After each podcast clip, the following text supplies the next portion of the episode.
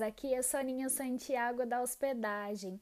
E aí, adotou um cachorrinho e acha que ele está muito sozinho? Com o dia a dia cada vez mais agitado, muitos tutores se preocupam e com razão ao adotar um cachorro e o deixar sozinho em casa por muito tempo. Isso pode acabar não só em destruição do sofá e lixo revirado, mas também prejudicar a qualidade de vida do seu cãozinho. E como resolver o problema? Adotar dois ou mais cachorros pode ser sim uma saída, especialmente se eles forem irmãos, o que pode facilitar a convivência entre eles. Mas existem alguns cuidados que você deve levar em conta antes da adoção de um novo cão. Devo mesmo adotar outro cachorro? Tenha em mente ainda que com dois cães a responsabilidade dobra e os gastos também. Portanto, pergunte-se algumas coisas antes da adoção de cachorro para ajudar a tomar a decisão. As mesmas perguntas de antes valem, mas a resposta precisa ser ainda mais cuidadosa. Afinal, você até pode ter tempo e espaço para ter dois cães em casa, mas tem realmente a disposição para dar conta de todas as suas necessidades? Se eles ficarem doentes e precisarem de um tratamento, você precisa ter uma verba guardada ou dar conta de pagar. Se mesmo pensando bem, você chegar à conclusão que é possível, pode comemorar. Receber em dobro o amor que os focinhos gelados podem dar vai deixar sua vida muito mais feliz.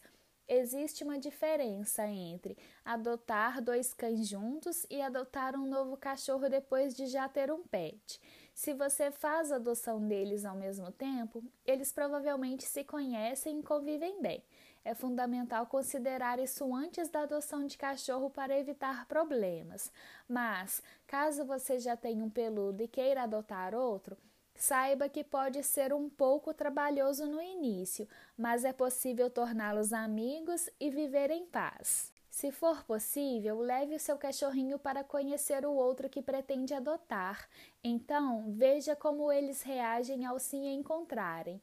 Pode ser que não seja amor à primeira vista, mas, se eles parecerem se entender, pode ser o início de uma grande amizade. Porém, se o resultado for uma briga, talvez você deva pensar melhor. Muitos cachorros que são, digamos, filhos únicos podem se tornar possessivos em relação ao ambiente em que vivem e aos seus brinquedos e objetos, a caminha, por exemplo. E aí, qualquer novo integrante da família pode causar rebuliço. O adestramento ou treino de socialização pode ajudar na tarefa, também é importante saber como evitar que eles briguem. E gatos? Sim, cães e gatos podem ser amigos. Com um pouco de paciência, eles podem conviver muito bem juntos e se divertirem como grandes companheiros. E essas são as dicas de hoje. Um beijo!